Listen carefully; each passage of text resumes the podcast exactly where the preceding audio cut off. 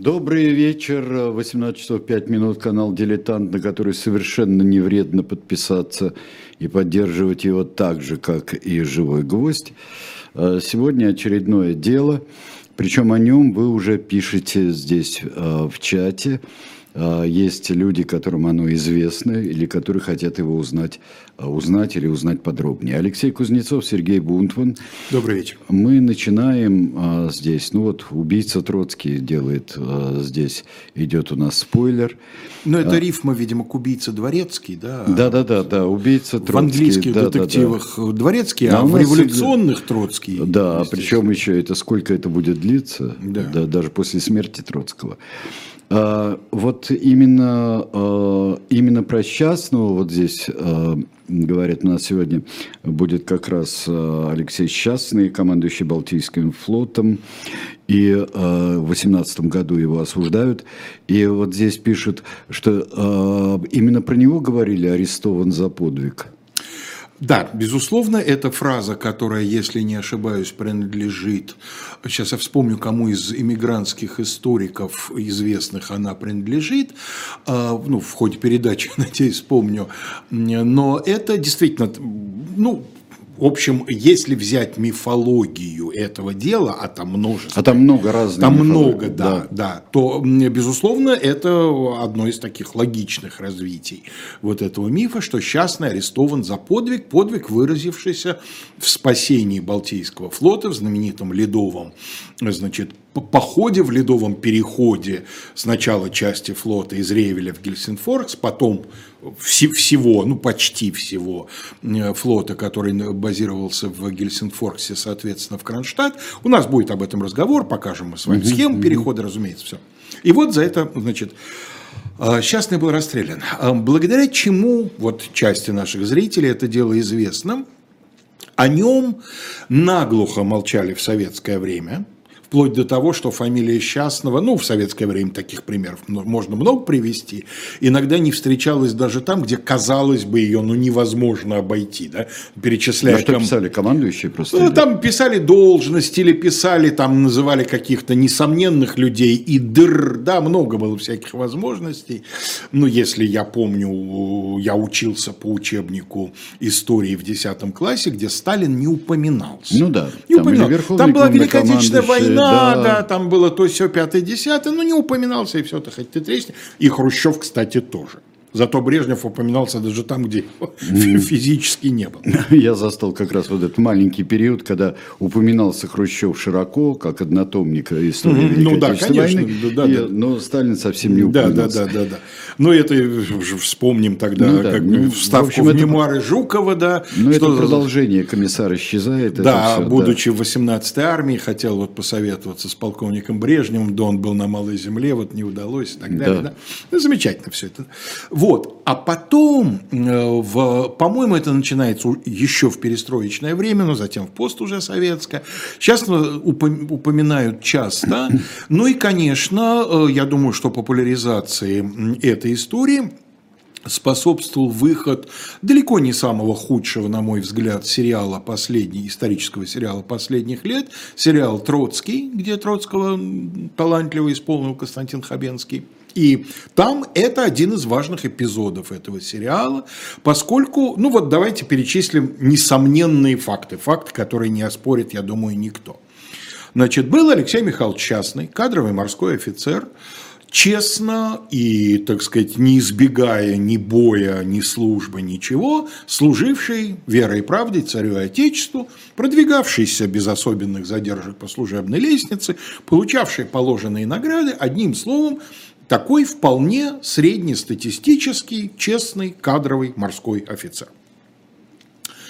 А, медицинский факт номер два. А, счастный весной, даже, можно сказать, начиная с конца зимы 2018 года, сначала исполняет фактически должность, а затем и формально становится, ну вот я для простоты в анонсе сказал командующий Балтийским флотом, должность называлась по-другому, Называлась она, сегодня нам, наверное, это смешно, но с любовью вот к этим аббревиатурам, она называлась «Наморси».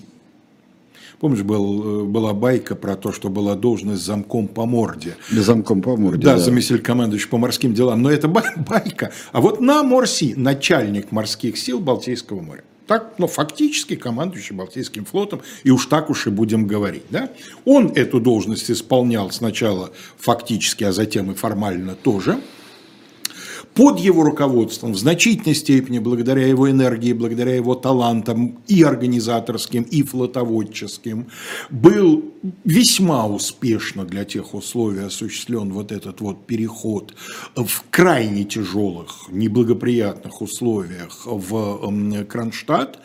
Ну и в второй половине мая Счастный был арестован, ему были предъявлены различные обвинения, а через месяц он был судим и расстрелян в Москве э, на территории Александровского военного училища отрядом латышских стрелков. Вот это факты. А дальше начинается... Москве, там во дворе на Арбатской площади. В Александровском, да, Значит, э, а дальше начинаются их интерпретации, и эти интерпретации последнее время, последнее время вообще мало кто стесняется, да, приобретают совершенно, так сказать, такой дикий характер. Ну, если, да, еще один факт, который тоже, в общем, можно отнести к медицинским, действительно большую инициативу в деле ареста и осуждения э, счастного эм, проявил Троцкий. Он крайне энергично и напористо давал свидетельские показания в суде, лично лично, да, июнь 18 года, а вот, так сказать, эм, товарищу Троцкому важно лично присутствовать в суде и дать показания. И давил, по сути, на трибунал, как Троцкий это умел делать, да, это была, безусловно, очень доминантная фигура. Э, значит, и вот все это сегодня увязывается таким образом. Вот большевики, известно, англи... эти самые германские агенты, да, на, на германское золото сделавшие револю... революцию по заказу германского генерального штаба. Вот они планировали отдать Балтийский флот немцам, сейчас на этому воспротивился, ему за это отомстили.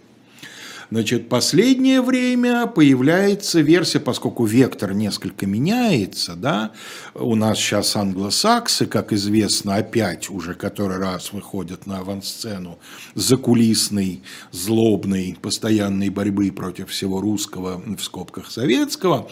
Значит, э, Троцкий уже англо, английский агент, который вот планировал э, создать условия для попадания Балтийского флота в английские загребущие лапки, значит, опять же, счастный э, этому помешал, за что и...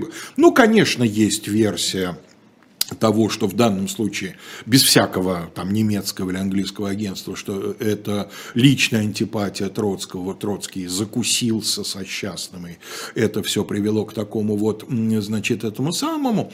Честно говоря, еще до того, как я начал хоть что-то читать об этом деле, сериал я посмотрел до того, как я начал об этом деле что-то читать, у меня сразу одна нескладушка вот возникла. Значит, э, трибунал над частным – это июнь 2018 года. Я хорошо знаю, что как раз в это время нарком военмор товарищ Троцкий ведет очень непростую для себя, но очень напористую, очень активную борьбу за привлечение бывших царских офицеров в Красную Армию. Да? Мы знаем, что Троцкий один из первых советских руководителей, кто понял, что никакими своими силами, никакими там добровольцами, талантливыми самородками из солдатской унтер-офицерской массы не сдюжить, да? что нужно привлекать людей, для которых это военная профессия, дело их жизни.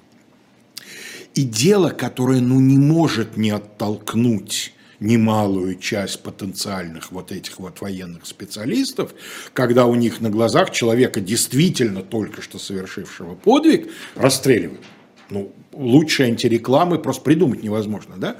И что-то вот мне не вяжется просто плохой характер Троцкого, ну, идея с э, тем, что большевики германские агенты, так сказать, э, она мной лично давно похоронена в моем мире, поэтому тут это я даже не рассматриваю. Как всегда, когда э, материал для передачи во многом базируется на каком-то определенном издании, я хочу его назвать. Э, современный историк Кирилл, доктор исторических наук Кирилл Борисович э, Назаренко издал монографию под Андреевским и Красным флагом. русский флот в Первой мировой войне, февральской и октябрьской революциях, 14-18 год.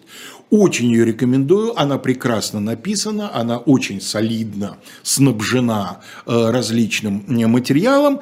Для тех, кто больше аудиал, а не визуал, я э, сегодня утром, когда значит, там, продолжал к передаче готовиться, на канале «Цифровая история», очень симпатичном канале, говорю это потому, что я абсолютно убежден, что они нам не конкуренты, а мы им не конкуренты, мы, сотруд... да, если мы даже, сотрудники. Если хороший, почему не? Да, нет, я имею в виду, что мы делаем одно я хочу надеяться, что мы тоже его делаем, одно важное дело, занимаемся исторической популяризацией, историческим просветительством.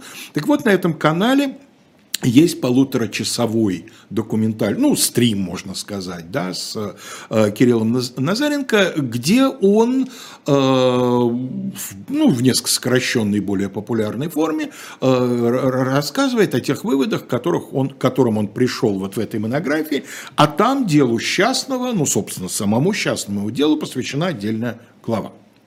Вот. Во многом я буду ссылаться на его выводы, поскольку это, несомненно, человек во много раз больше меня, понимающий в военно-морской истории.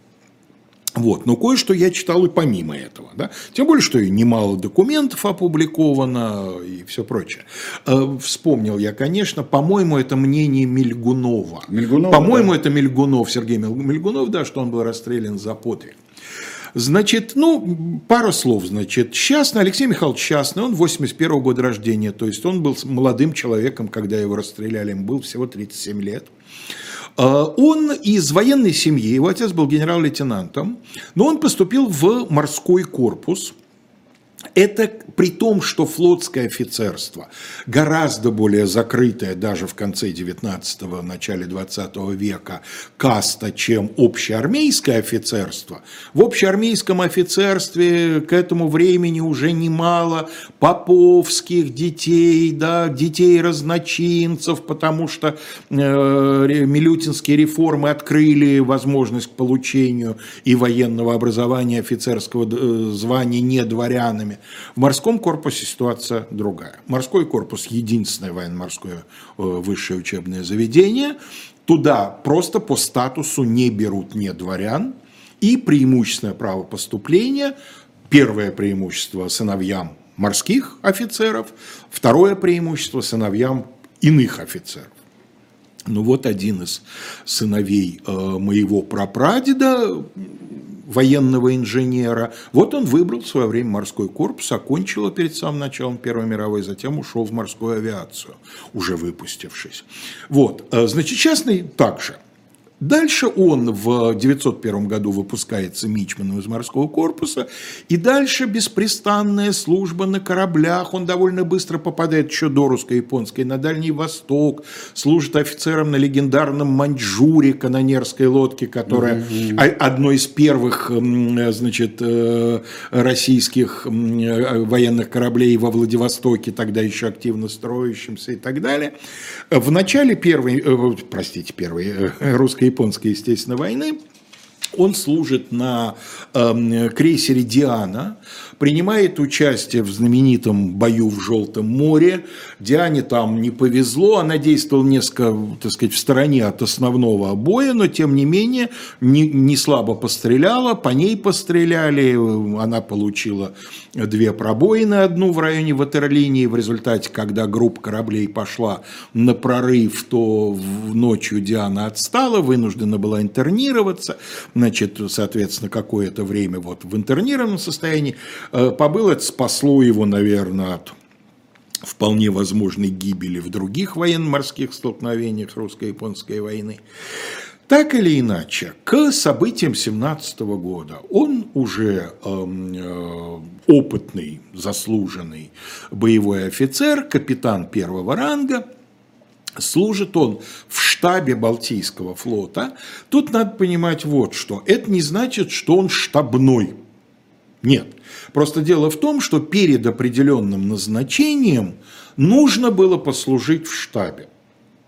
Вот для, для понимания общей картины. Для понимания общей картины, конечно, для того, до того, как получить под свое командование маломальские, э, он до этого старшим офицером да, на разных э, значит, кораблях был. Вот для того, для того, чтобы, да, потом, по-моему, миноносцем командовал, то есть небольшим кораблем, и вот перед получением под свое командование, там, предположим, крейсера, нужно было какое-то время пройти вот эту службу и такую своеобразную стажировку, если можно, в, ну, в штабе в чем Балтийского флота. Колчака, что он э, ни, ни, ничем, в общем-то, не командовал, никаким серьезным кораблем не командовал, прежде да, ну, чем стать, стать командующим, командующим флотом. Командующим флотом. Это были упреки, кстати говоря, да. это были разговоры в кулуарах. Ну, дело в том, что любого человека всегда есть в чем упрекнуть. Ну, это, это мы знаем прекрасно, поэтому было бы... Сейчас поймем и счастного, в чем упрекнуть. Да, было бы желание, что называется. Миф первый – миф, касающийся не Троцкого, да, не большевиков, а именно Счастного. Вот его сегодня часто изображают таким вот офицером-патриотом Отечества без политической программы, да, человеком, которого просто, ну, судьба, да, изгибы революции занесли вот на эту, в общем, безусловно, и политическую тоже должность командующего Балтийским флотом, а так вот он никогда, значит, к политике он был индифферентен и так далее. Это не так. Это не так. Частный, по крайней мере, после февральской революции, достаточно активен. Э, он входит в такой активный кружок эм, э, офицеров штаба Балтийского флота, эм, который, вот эти люди, значит, они много рассуждают о том, а вот Кружок этот, он такой формируется вокруг начальника оперативного отдела штаба, командующего Балтийским флотом, капитана Ренгартена, об этом подробно в другой главе, э, значит, говорится в монографии, которую я называл. И э, их заботит судьба флота. Это не то, что у них вот есть какая-то прямо своя четкая политическая программа. Да? Их программа, мы должны сохранить Балтийский флот, мы должны сохранить его российским, при этом они довольно гибки. То есть это, это в чудовищной ситуации, Абсолютно. которая была там, на Балтике, как нигде. Вот это убийство гл... офицеров. Главное, что я вынес, то есть мне это теоретически было понятно и до, но теперь вот эта монография мной прочитанная, она меня буквально перенасытила всяким фактическим материалом насколько сложная ситуация. Да? Вот любому человеку, который с легкостью будет выносить суждение, например, в этом деле, там, счастный такой-то, а Троцкий секой-то, а этот третий, да, там, а, а, а этот э, такой, Господи, как вообще там можно было хоть что-то планировать, хоть что-то понимать, хоть как-то действовать? С одной стороны, есть Центробалт, с другой стороны, офицеры создают совет флагманов. Но это не значит, что одни за временное правительство, а другие за большевиков. И Центробалт совсем не за большевиков в начале. Центробалт это что-то вроде совета. Да? Вот как создавались солдатские комитеты, солдатские советы. Вот это такие представители в Центробалте, Центробалте сошлись представители советов Балтийского флота и около него, скажем так. И, э, и Центробалт по многим вопросам занимает политику нейтральную. И, кстати говоря, мы же помним, что большую часть периода Временного правительства в стране вполне себе существовало двоевластие, не в смысле противостояния Советов и Временного правительства, а в смысле попытки этих двух органов найти взаимодействие – да? И во временном правительстве были шесть министров-социалистов, которые представляли как бы советскую систему и так далее. То есть все было гораздо сложнее, чем э, двухцветная какая-то картинка. И вот в этой ситуации Счастный проявляет себя, по отзывам многих знавших его людей, человеком и хитрым, и разбирающимся в политике, и понимающим в средствах манипуляции массами, и умеющим провести очень тонкий анализ, выходящий за рамки военного анализа. Вот такой пример. Штаб флота находится в Финляндии, в Гельсинфорсе, в Хельсинки, да, нынешнем. Э, основные события разворачиваются в Петрограде. И вот незадолго до октябрьских событий именно Счастного группа товарищей командирует в Петроград, чтобы он посмотрел, понюхал и привез оттуда какой-то анализ, к чему, собственно. И он покидает Петроград утром 24 октября совсем осталось недолго до второго съезда Советов и провозглашения советской власти, но основные события по взятию города под контроль большевиков и их союзников произойдут после отъезда Счастного. Он не был их свидетелем, он уехал рано утром. Он приезжает в Гельсинфорс с словами «большевики могут взять власть». Могут. И вот тогда нужно думать, а с этим что делать? Но как и очень многие другие политически активные люди, вот эти офицеры Балтфлота надеются на то, что если большевики придут к власти, то это ненадолго. Большевики, радикалы, политические авантюристы, уже идут выборы в учредительное собрание. Да, учредительное собрание должно открыться в середине декабря, потом его отодвинут на начало января, кстати – тоже с определенными политическими замыслами. Поэтому мы не должны сейчас бодаться с большевиками, мы не должны, так сказать, тут же выступать против них. Наша задача немножко потерпеть.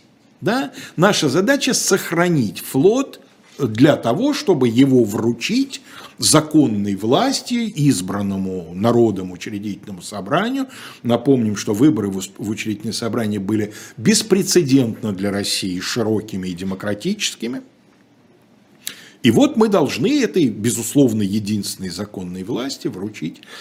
Значит, надо сказать, что для офицерской среды, и в частности для э, флотской среды, военно-морской, это не такая частая позиция, вот такая политическая активность. Потому что многие офицеры действительно декларировали, мы вне политики, мы считаем, что вооруженные силы должны быть вне политики. Кто-то придерживался твердо монархических взглядов. Таких было не очень много, но были и такие люди, разумеется. Да? Были среди младших, особенно офицеров, люди с меньшевистскими и большевистскими, и эсеровскими взглядами были. Тоже не так много, но тем не менее. А, неразбериха полная, но вот интересно, когда приходит телеграмма от командующего Северным фронтом, а он транслирует телеграмму от Временного правительства с просьбой немедленно э, какие-то те, те силы, которые можно перебросить в Петроград для защиты Временного правительства, то в штабе Балтфлота э, решают на эту телеграмму ответить завуалированным, но отказом. А ответили так, вы знаете, мы по техническим причинам, вот у нас тут сбой, да, мы не можем ее расшифровать. А кроме того, Центробалт контролирует всю переписку, поэтому мы не можем воспользоваться другими Открытыми, возможностями. Да, да, да. Дело в том, что, как теперь понятно, Центробалт на тот момент еще не контролирует переписку, он ее возьмет под контроль через несколько дней. То есть они из серии «Алло, алло, не слышу, не слышу, у меня тут связи нет, да, я перезвоню потом, когда связь будет». Ну, при, прием нам всем сегодня хорошо понятный с нашими мобильными телефонами. Да он и со стационарными вполне использовался, да. Приходилось когда-нибудь имитировать э, хруст и треск в телефонной трубке. Ну, естественно, да. Все мы это когда-то умели и при, при необходимости опять восстановим навык, я думаю.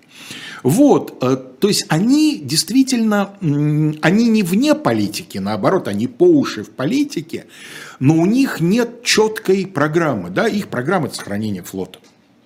Ну и уж... В условиях войны. В условиях войны, войны, более того, еще какие сейчас повороты будут, да. Но и не будем забывать, что они думают о своих товарищах, о таких же офицерах, как они, да и о себе, в конце концов. Если эм, сейчас офицеров погонят с флота, да, есть они что будут? семьи их, что будут есть, да, тут все-таки какой-то паек, какое-то жалование получают, поэтому, конечно, держаться за флот.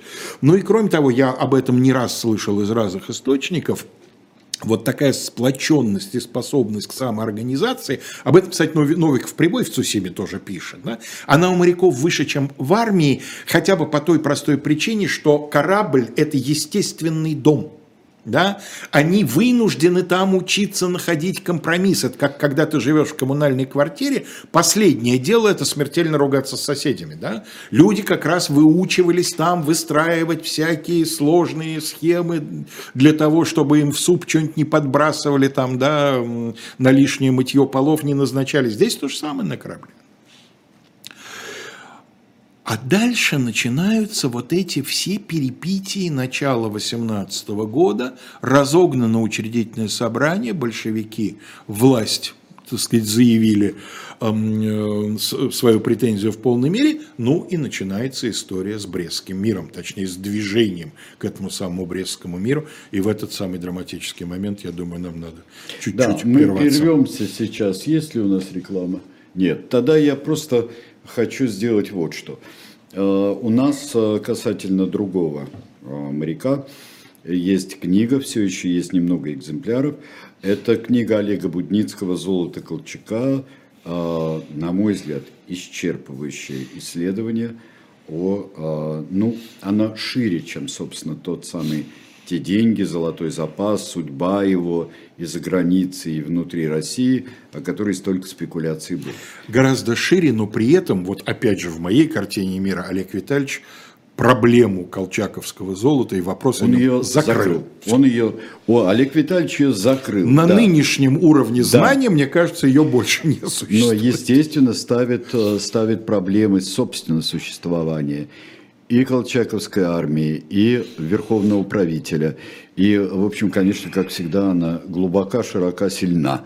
Книжка, и я хочу любая. сказать, что Олег Будницкий, э, э, безусловно, на мой взгляд, один из э, представителей того меньшинства в нашей академической науке, которое, помимо всего прочего, еще умеет писать и увлекательно. Невероятно. Вот именно Невероятно. с точки зрения Живо, литературных достоинств да. языка и всего прочего. Абсолютно. Ну, всякий, кто слышал его ну, или да, читал да, да, да, да. даже наши передачи, то это знает. Ну вот вернемся теперь. Вот. Да, нам, собственно, и картинки надо да, посмотреть. Я немножко увлекся. На Балтике, на Балтике до этого. Побывал, потом отбыл побывал, на Черное море. Опять да. отбыл туда. Отбыл на Черное море. Вот Кость покажет нам сейчас первую картинку. Это обложка. Вот в этой обложке много всего интересного, да? Папка. Министерство государственной безопасности, министерство, свежая наклейка, уже КГБшная, Угу. А внутри дело революционного трибунала 18 года. Значит, это послевоенные, да? Ну, папка МГБ. послевоенная. МГБ, папка Да, МГБ. папка МГБ. То есть, ну, в архиве переплетали старые дела и размещали их по угу. свежим папкам. То есть, это к вопросу о том, через какие этапы истории это архивное дело проходило. Хорошо, да? что есть.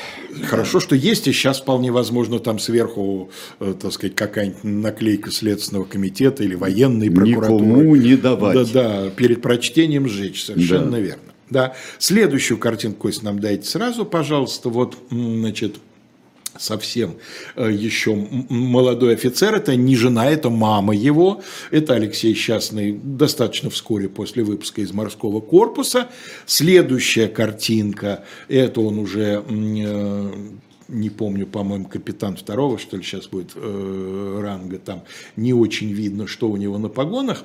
Вот, э, вот он, да. Да, это он капитан второго ранга, три большие звездочки соответствуют нынешнему подполковнику, или нынешнему капитану второго же ранга, да? Да. А со звездочками не путайте, значит, дело в том, что у современного у... полковника три звездочки, да. а тогда у полковника был погон чистый с, чистый, двумя, с просветами. двумя просветами был, так же, как и у Это капитана... меня всегда, когда я был школьником, удивляло в фильмах про гражданскую войну.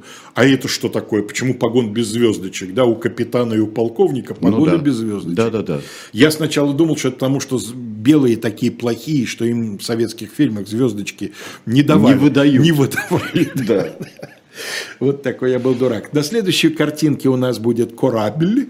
Это крейсер «Диана». Это он еще до. У него вообще сложная судьба, как у многих кораблей Дальнего Востока. Потом он в конечном итоге попадет к японцам, будет каким-то там Мару служить, ну и погибнет корабль уже в э, конце Ну, конечно, 900-х годов постройки с самого начала. Да. да. Вот. Э, ну и теперь, собственно говоря, следующую картинку, Кость, можете нам уже дать. Вот, собственно говоря, немцы, да, сначала заключено в Бресте перемирие в декабре 17 года, а затем после Нового года немцы требуют продолжения переговоров. Дальше, ну, люди, я надеюсь, помнят основные вехи этой истории. Ленин занимает позицию, надо подписывать. Левые коммунисты категорически против, мы погубим зародыши мировую революцию, если подпишем мир, да. Троцкий занимает свою позицию, значит, армию демобилизуем, э, войну не продолжаем, там, мира не подписываем. Ну и в результате немецкая армия возобновляет наступление и наступает вдоль Балтийского побережья. Да?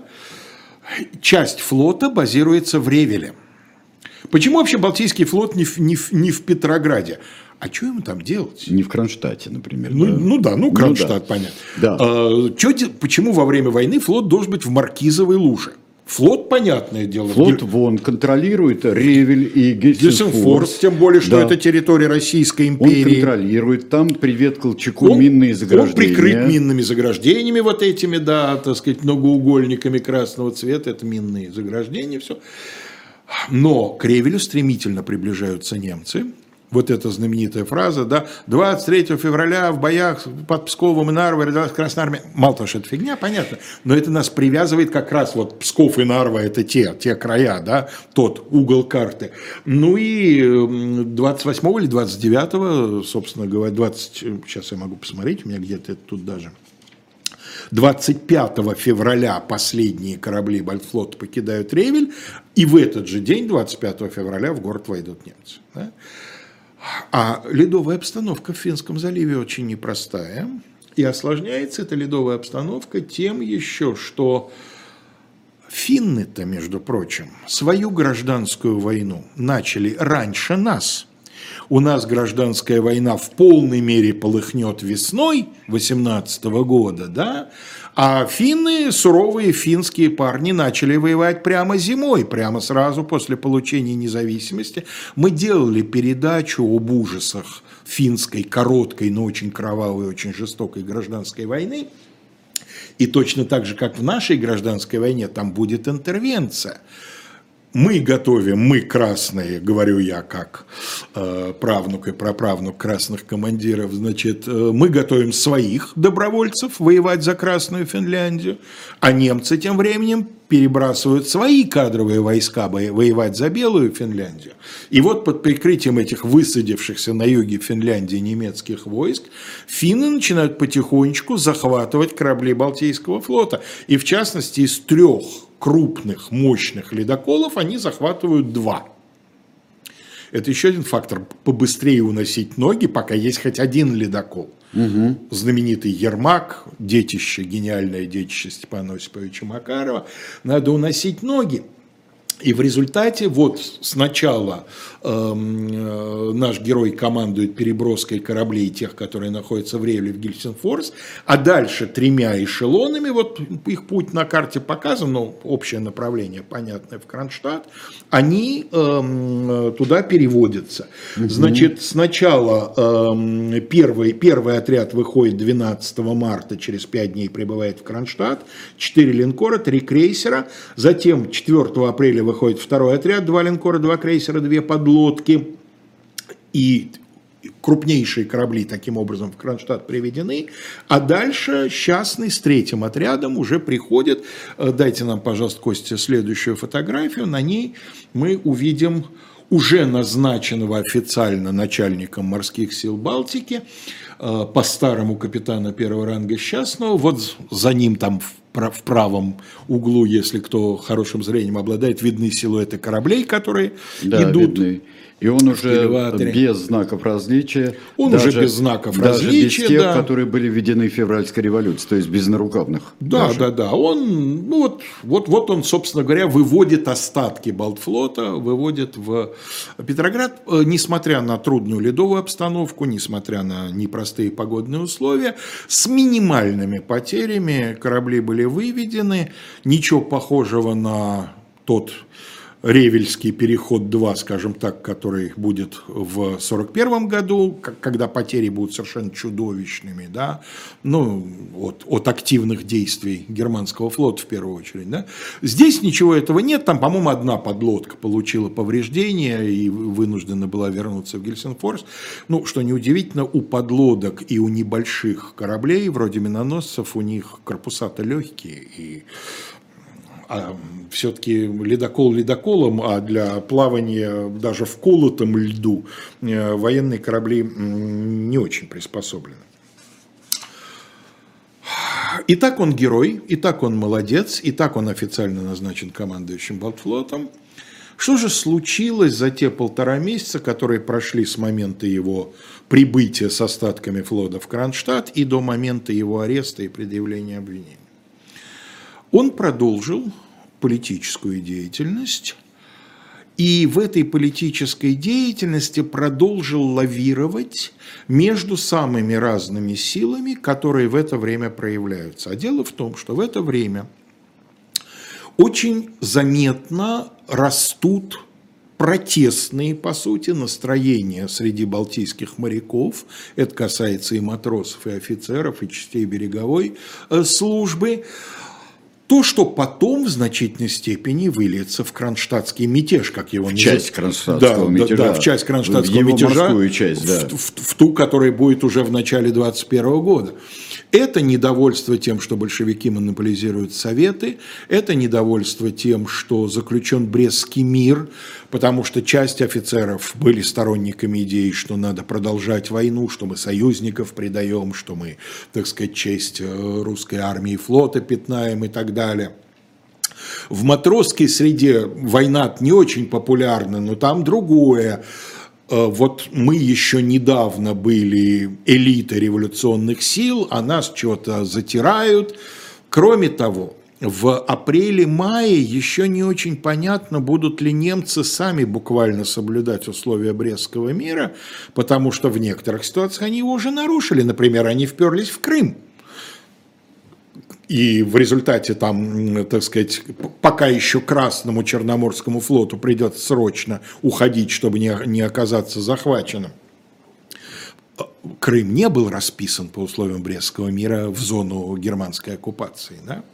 И возникает опасность, что если они нарушили там на юге, а кто сказал, что они не нарушат на севере, советское правительство не случайно уже в Москве сидит и оттуда угу. кукарекает, да? Значит, у нас есть ощущение, что вполне возможно ходят слухи, слухи упорнейшие, и люди чуть ли не секретные документы видели. Ходят слухи, что к Брестскому мирному договору есть секретные протоколы. Сегодня мы знаем, их не было. Вот ровно все, что опубликовано в газетах, то и было подписано в Брест-Литовске. Но тогда люди, абсолютно многие верили, что есть секретные протоколы. Кроме того, история про то, что большевики, э, немецкие агенты, она и сейчас имеет своих поклонников, э, несмотря на проведенные исследования. А тогда-то она была чрезвычайно популярна. И в матросской среде в открытую говорили, слушайте, ну наш флот, моряки все-таки считали этот флот нашим. Вот этот вот матрос-братишка, которому все совершенно по барабану, да, такой анархист, обвязанный пулеметными лентами, обвешанный бомбами. Да, конечно, такой типаж существовал, но все-таки большинству, в том числе и рядового состава, вот эти вот плавучие дома были не пустым звуком, и их волновала судьба флота. Ну и кроме того, они по-прежнему хотели себя чувствовать революционной гвардией, революционной элитой, и все это вы, вы, вырывалось в том, что советы матросские принимали всякие грозные, иногда довольно откровенно антибольшевистские постановления, чуть не восстала минная дивизия, которая там начала митинговать, и тоже резолюции всякие формулировать, такие, что их потом в сборниках документов в советское время не печатали и так далее, и так далее. И вот здесь частный, точно так же, как это было осенью 17 года, он лавирует, он вроде как и вашим, и нашим. Одно из главных обвинений, которое против него прозвучит, заключалось в том, что он раскрыл на на морском съезде, на съезде представителей экипажей, он раскрыл документ, который был секретным. Это документ, который предусматривал возможность минирования кораблей Балтфлота в случае прорыва немцев э, к Петрограду. И затопления. Их затопление, и что особенно оскорбило моряков, назначение награды тем добровольцам, которые вы, вызовутся, значит, минировать. То, что произошло в Новороссийске. Вот. Совершенно да. верно. Mm-hmm. И хорошо, что ты вспомнил про Новороссийск, это я к тому, что эта угроза совершенно не выглядела надуманной и высосанной из пальца. Счастный обнародовал такой документ – он не первый российский военнослужащий высокого ранга, который обнародует такие секретные документы. Были примеры еще до э, октябрьских событий, летом 17 года. Потому что в этот момент, к этому точнее моменту, уже невозможно было даже при всем желании разделять политику и просто службу, военную службу Отечеству, это переплелось так, что оно было уже неразделимо. И либо ты уходишь просто в сторону, да, либо ты вынужден быть не только командиром, но и политиком. Да, и ты должен исполнять все приказания, даже те, которые э, вредят но дело в том, что это в мирное время как бы э, звучит естественно, а тут единоначалие это только-только начинают восстанавливать. Как раз весной 18 года Лев Давыдович со свойственной ему энергией берется. Да, при сохранении института комиссаров. Институт комиссаров нет... и советы, и все что угодно. И вот как раз э, Счастный в этой-то ситуации, похоже, держит про запас несколько козырей в своем рукаве, не закрывая для себя возможность апеллирования, если что, и к митингам, и к советам. Центробалт уже распустили, да, это один из первых шагов в восстановлении единоначалия на флоте. Но там другие есть, альтернативные, стихийные. Вот эта митинговая демократия, вот эта прямая демократия весны 18 года, он в ней пытается органично находиться. Потом при обыске у него будет обнаружено несколько документов из э, такой чрезвычайно интересной, э, интересной коллекции, как бумаги Сиссона. Помнишь, мы делали передачу о Бунгерне?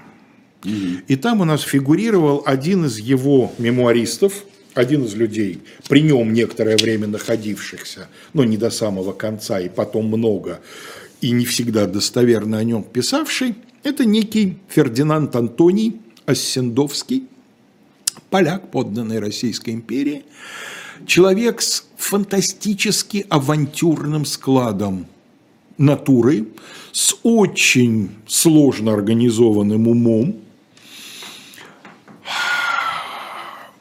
Значит, он вообще, ну, если пытаться короткими словами назвать сферу деятельности, он журналист, публицист. В годы Первой мировой войны он заведовал иностранным отделом в газете «Вечернее время». А газета «Вечернее время» редактировалась лично дофином Борисом Сувориным, сыном легендарного Алексея Суворина, чеховского сначала друга, потом недруга, да, постоянно, это было его хобби, но на этом хобби, кстати, и зарабатывал тоже. А Сендовский постоянно разоблачал немецких агентов, вымышленных, настоящих, уж не знаю, были там настоящие. Но вот, например, я об этом раньше не знал, обнаружил такую любопытную вещь. А, в, с 14 по 16 годы он развернул абсолютно, я бы сказал, современную такую по разнузданности, масштабу и всему прочему кампанию э, травли крупнейшего на Дальнем Востоке торгового дома Кунст и Альсберс. Похоже, что он с них хотел получить отступное таким образом, то есть шантаж просто-напросто. А, он их представлял эм, немецкой шпионской сетью на Дальнем Востоке благо немцы, да, а, и он под одним вымышленным именем писал памфлет, роман, в котором, чуть изменив фамилии, их выводил. Значит, э, анонсировал, что будет фильм снимать э, разоблачительный. Публиковал под псевдонимами различные статьи в газетах. То, то есть, если бы сегодня были социальные сети, то фабрикой тролля командовал бы Осендовский. Да, и, так сказать, мы периодически видели бы его фотографии с человеком, похожим на Пригожина. Угу. Так вот, Осендовский э, пострадал от советской власти, она там у него типографию отняла, еще что-то. Надежды, видимо, определенные отняла. И его ужасно мучило такое вот обстоятельство – ну вот большевики же германские агенты, ну по всему же видно. У меня, кстати, такое ощущение, что он на своей любимой теме, как любой увлекающийся человек, начав с холодно-профессионального отношения, потихонечку начал немножко трогаться рассудком. Ну, агенты же, ну, ежу же понятно, но доказательств нету, нету. Это плохо, но этот недостаток надо исправить. И обладая определенными профессиональными навыками, он изготовил документы.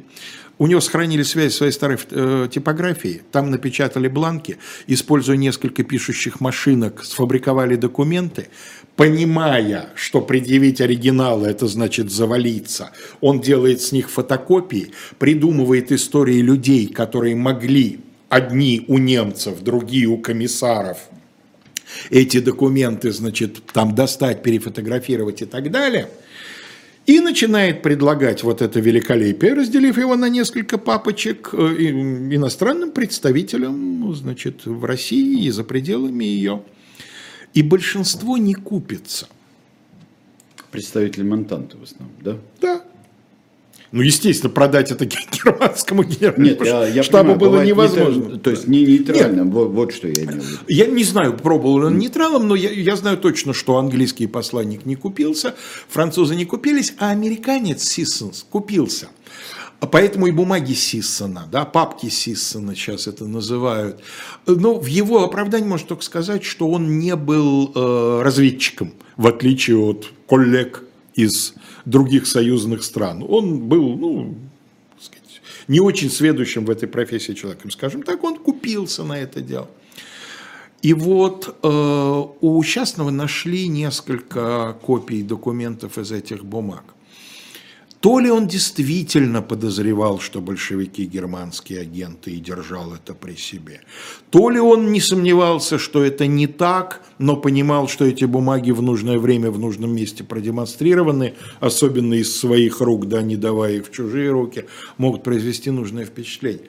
Короче, я к чему? Я никоим образом не хочу сказать, внимание, это важно, я не хочу сказать, и правильно его расстреляли, ни в коем случае. Он вел себя так, как в его положении, в его ситуации, наверное, вело бы себя большинство э, так сказать, людей, да, он не был человеком твердых просоветских убеждений, то, что он советскую власть принял, это был там целый комплекс причин за этим, некоторые из них я описал, и вот как человек, не имеющий таких однозначно твердых убеждений, он лавировал. Троцкий, похоже, увидел в нем очень большую опасность. А, Лев Давыдович при блестящем его быстром аналитическом уме тоже все-таки был живой человек, не будем его демонизировать. И вот в этой крайне сложной обстановке, а что такое май 18-го, гражданская разгорается вовсю, да? Чем разгорается очень, очень не быстро. так, как хотелось бы не в так, как хотелось бы. Э, арестуют, значит, Счастного, и буквально то ли на следующий, то ли через два дня восстанет, начнется восстание Чехословацкого корпуса. Да? Сибирь начнет отваливаться, Урал отваливается, Комуч, все остальное. И похоже, что Троцкий, который действительно был сторонником, искренним сторонником идеи, что надо, значит, военных спецов привлекать, что он понял, он увидел в частном политического авантюриста, который готовит захват флота, а потом посредством флота Петрограда, а потом посредством Петрограда уже дальше можно фантазировать куда угодно. Ну, давайте на него посмотрим. Кость, дайте нам, пожалуйста, Льва Давыдовича несколько секунд полюбуемся его орлиным взором. Ну, хорош же, да? Ну, да. Да? Прям по фотографии видно, что человек привык принимать быстрые решительные меры, когда он сталкивается с чем-то таким.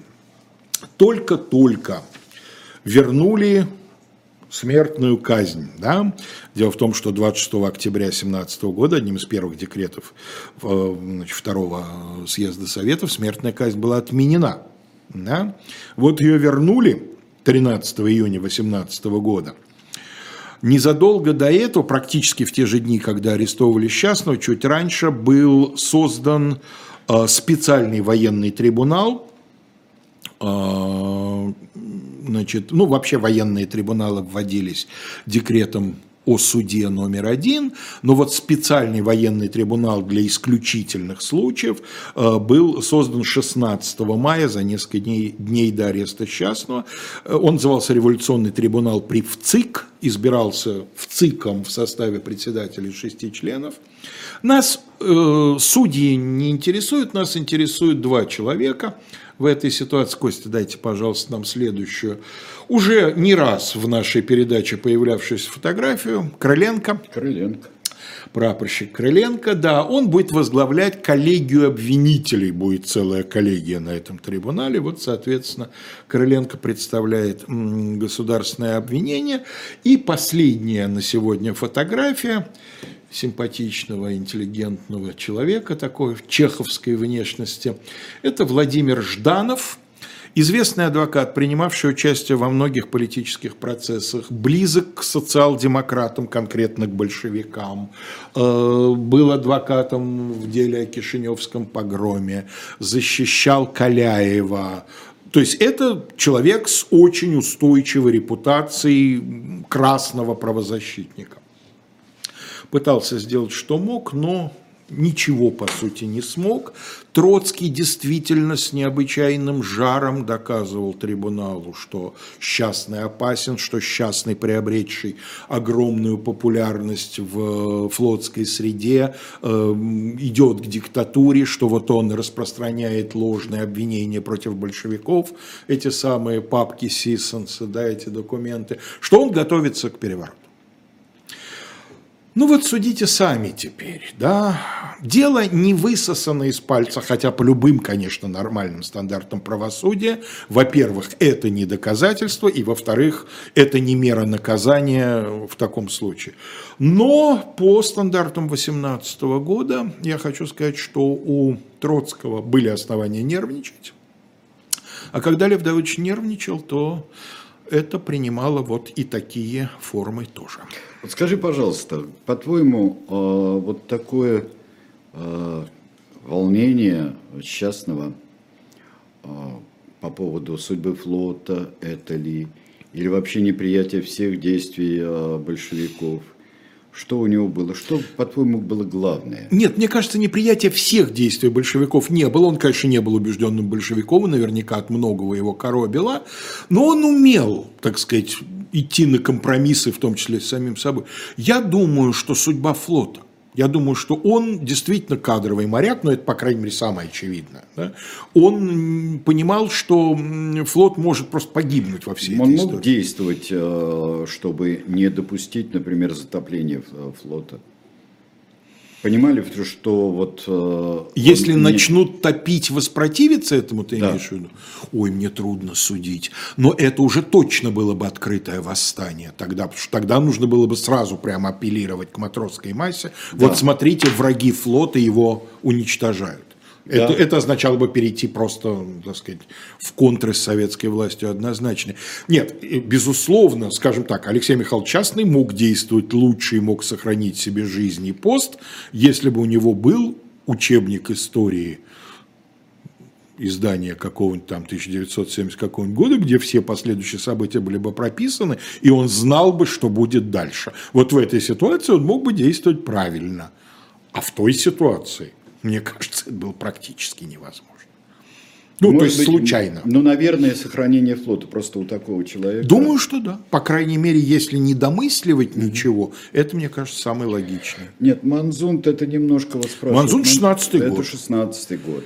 Это 16 и год. там, конечно, на Балтике это изумительная совершенно вся история с Манзундом и другой ледовый э, поход – где Колчак применил свои необычайные знания и умения, полученные на севере, в Ледовитом океане. И вот там были очень славные вещи и э, тоже неоднозначные, но очень славные вещи. Да вообще этих ледовых походов в гражданскую по суше, все эти ледовые а походы на Кубани, поход, да, да, на Ростов, поход, да, да, да, да, да, все. отход э, в Сибири, вот этот знаменитый ледовый. Э, был потом. Да и Капелевский марш, тоже я бы по разряду ледовых на спасение это, Колчака. Это, это действительно, когда, когда уже Капеля не было и когда уже капелевцы, э, капелевцы шли тогда. Вообще это требует все очень пристального и настоящего изучения. Повтори, пожалуйста, книгу, которая о флоте в, э, в Первой мировой Кирилл войне. Кирилл Назаренко под Андреевским и красным флагом. То есть это от 14 до 18. Да, и она есть в открытом доступе в интернете. Очень хорошо. А, про тиранов будем, а, продолжим. Просто в этот раз я не мог, ничего не случилось, но просто здесь выбираю два очень важных события, которые мне нужно было сделать, два важных дела. Я, к сожалению, не смог выбрать в пользу программы нашей. Все, спасибо большое, всего вам доброго. Да, и до новых встреч. Да, до новых встреч.